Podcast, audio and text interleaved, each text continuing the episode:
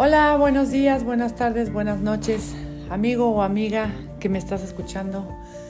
Te doy infinitas gracias porque te tomes el tiempo de, escuchar este podcast que va de Hacedor de Sueños.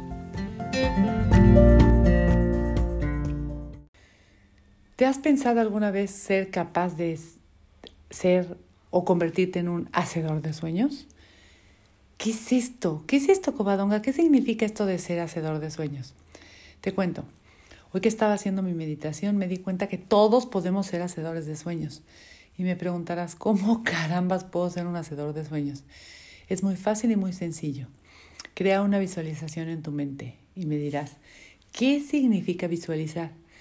Visualizar es sentarte, acostarte, ponerte una música que te sea cómoda, que te sea agradable, que te tranquilice, que te ponga en un estado de calma absoluta.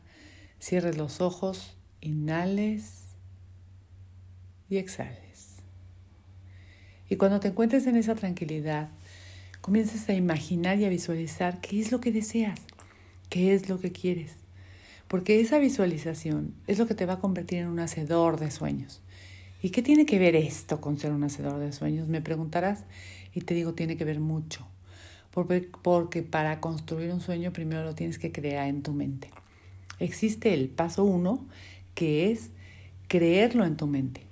Cuando tú lo creas en tu mente, ya entonces ahí comienza a dejar de sueño y comienzas a ponerlo en acción.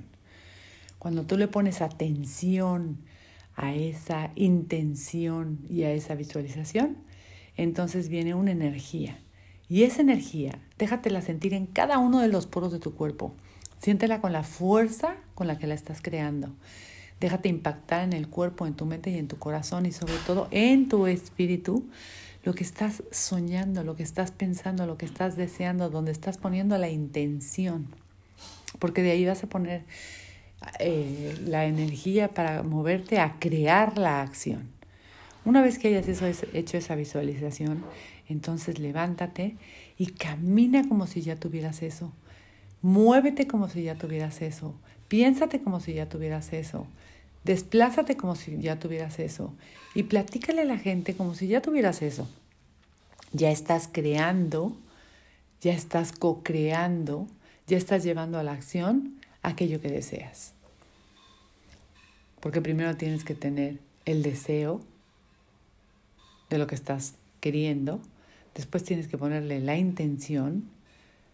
Luego tienes que ponerle la emoción. Desde luego tienes que ponerle la atención para entonces llevarlo a la acción. Y entonces estarás convirtiendo tu idea o tu deseo de un simple deseo no concreto a moverte a una acción concreta. Te pongo mi ejemplo. Yo cuando me vine a vivir a España, tenía la intención de escribir un libro.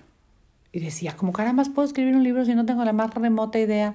No soy escritora, no sé cómo empezar, no sé cómo, cómo desarrollar todo lo que tengo aquí adentro, no sé cómo ordenarlo, no sé cómo expresarlo, no sé cómo transmitirlo. Y hoy, unos meses después, el libro ya existe, el libro ya ha sido leído por más de 300 personas que yo tenga conocimiento y el libro ya no me pertenece. El libro ya le pertenece a todo aquel que lo quiera leer. Todo comenzó como una necesidad del alma de expresar, pero al fin y al cabo era un sueño. Era un sueño que ni siquiera era mío, era de mi marido. Y eso lo fui convirtiendo en un deseo mental, en un deseo emocional, en un deseo espiritual y en una necesidad de transmitir mi experiencia. ¿Cómo lo hice? Me comencé a visualizar qué hubiese sentido si yo tuviera ya ese libro en mis manos.